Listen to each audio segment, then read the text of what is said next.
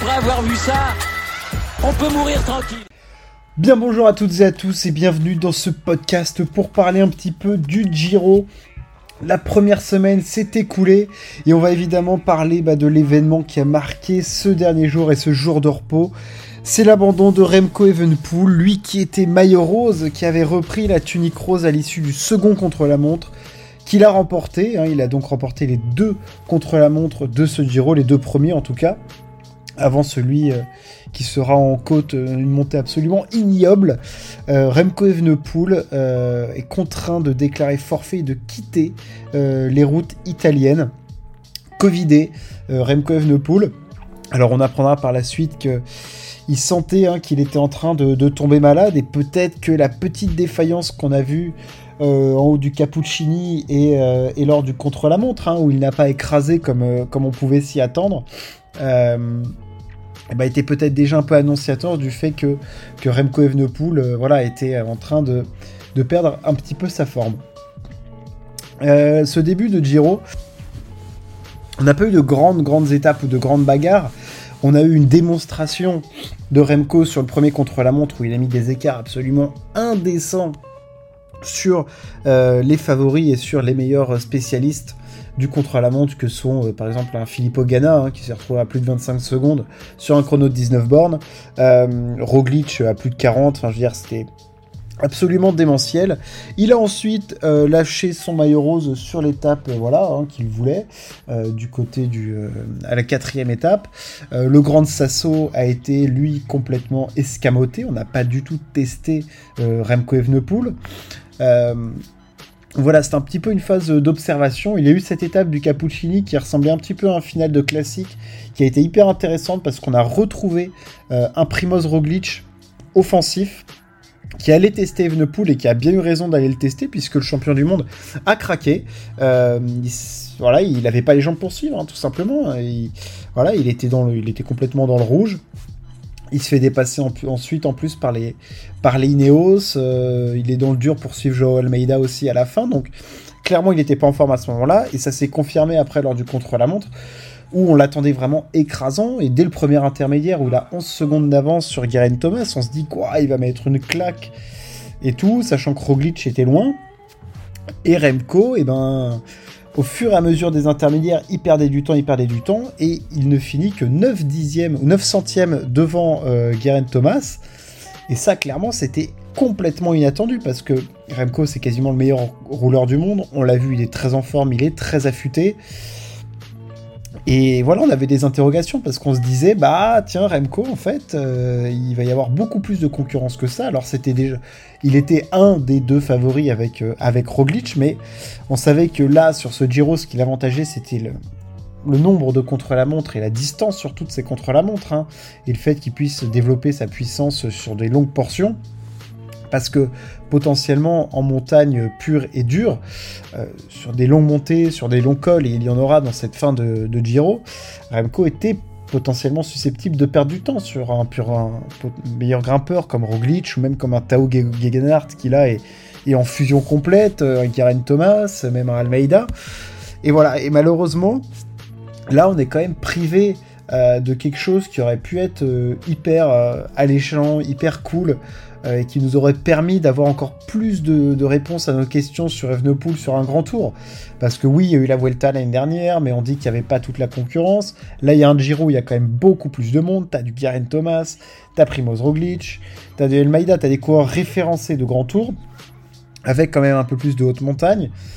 Et malheureusement, on n'aura pas nos réponses, euh, parce que Remco est obligé de, quitter les routes italiennes. Donc euh, voilà, de ce point de vue-là, c'est évidemment hyper frustrant pour pour nous, amateurs de vélo et, suiveurs, parce que s'attendait à une immense explication, il y avait le terrain de jeu pour, et voilà, on n'aura pas ce grand test, alors j'imagine même pas pour lui la déception, la déception euh, que ça doit être hein, de, quitter les routes euh, du Giro, c'était son objectif de la saison, même devant Liège-Bastogne-Liège.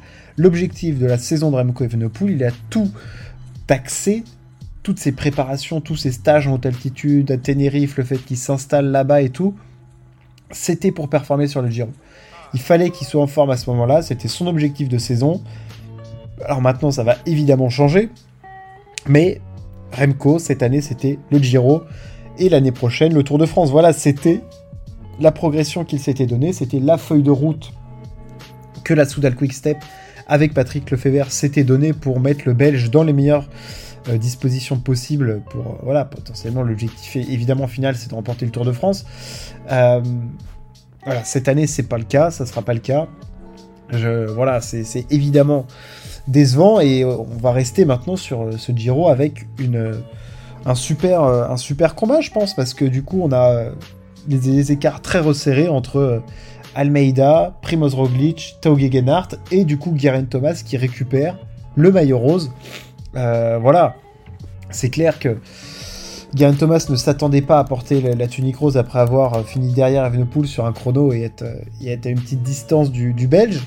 Mais voilà, son équipe, elle est là. Ils ont une équipe très forte.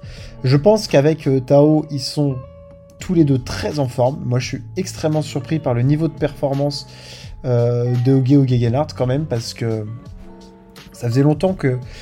Alors, il y avait cette histoire du Giro qu'il a gagné en 2020 avec une, adversité très, faible. Faible pour un grand tour. Euh, on avait quand même des doutes et on l'avait jamais revu à un très haut niveau. Là, il semblerait qu'il soit en très grande condition. Euh, et Ineos, je ne sais pas s'ils vont devoir choisir un coureur ou pas, mais pour l'instant, ils ont deux leaders, clairement. Alors il y en a un qui est devant l'autre au classement général, mais je pense que sur le vélo, ça discute vraiment euh, très sérieusement entre les deux. Mais Guerin Thomas, il a fait un chrono absolument démentiel hier pour un mec qui a quasiment pas couru cette saison. Il est quand même bien bien en forme. Euh, donc Ineos, il va vraiment y avoir euh, ça. Et Primoz, je pense que c'est celui qui a des chances absolument énormes dans ce Giro. Parce que je pense que c'est peut-être. Alors, il peut courir au millimètre, Primoz Roglic, mais je pense qu'il a quand même un tempérament plus offensif qu'un Elmaida, qu'un Garen Thomas. Tao, je saurais dire. Bon, c'est vrai que là, on n'a pas les plus grands attaquants de l'histoire du cyclisme avec Garen Thomas, euh, Almeida et Primoz Roglic. Hein. C'est vrai qu'Almeida, lui, il peut être lâché dès le pied d'une montée et finir dans les trois premiers. Garen Thomas, il met une attaque sur, le dernier kilomètre d'une montée par avant. Et Primoz Roglic, il aime bien courir au kilomètre pour aller chercher au millimètre pour aller chercher les bonifs. Donc c'est clair que là potentiellement c'est pas hyper excitant, mais il y a des écarts qui sont très faibles et il y a des hiérarchies à casser. Euh, un Tao, je sais pas si au début du, Giro on lui a dit tu seras numéro 2 clair devant derrière Guerin Thomas. Et là, après 10 jours de course, quasiment la hiérarchie elle n'est pas établie. Donc il va y avoir des cartes à tirer. Et voilà, et en plus l'absence d'Evenepoel, évidemment, elle, rebat les cartes parce que le Belge était quand même annoncé comme le grand favori euh, du Tour d'Italie. Donc euh, voilà, et la question qu'on peut se poser maintenant, c'est quelle suite de saison pour Remco? Euh, Parce que voilà, c'est quand même une des attractions du cyclisme, avec, on le dit souvent, avec Van Der Poel, avec Van Aert, avec Pogacar, avec Vingard, avec aussi Roglic. voilà, Remco, c'est un champion hors norme qui, quand il va sur une course maintenant, est quasiment le favori et la gagne.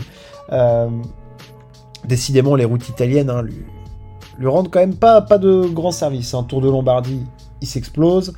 On rappellera sa chute, hein, où il se fracture le bassin. Il aurait pu y passer, c'était des images absolument horribles. Euh, son Giro de retour, où il est euh, quasiment pas prêt, c'est sa course de reprise. Et il abandonne. Là, cette année, Covid, abandon. Bon, ça commence à faire un peu. Et, et voilà, la suite de la saison, qu'est-ce qu'il va faire? Il va aller sur le tour? Il va aller sur la Vuelta? C'est quoi ses objectifs C'est euh, Tour de Lombardie, euh, défendre son titre de champion du monde. Euh, est-ce qu'il est capable d'aller sur le Tour et de se frotter un Vingegaard et un Pogachar Alors, c'est vrai que nous, on a évidemment envie de voir ça parce que envie de voir les meilleurs coureurs du monde. Même si je pense que là, à l'heure actuelle, un Remco est pas prêt à affronter un Poggi sur un grand tour ce serait à la limite pas plus mal qu'ils prennent une grande tarte dans sa tronche.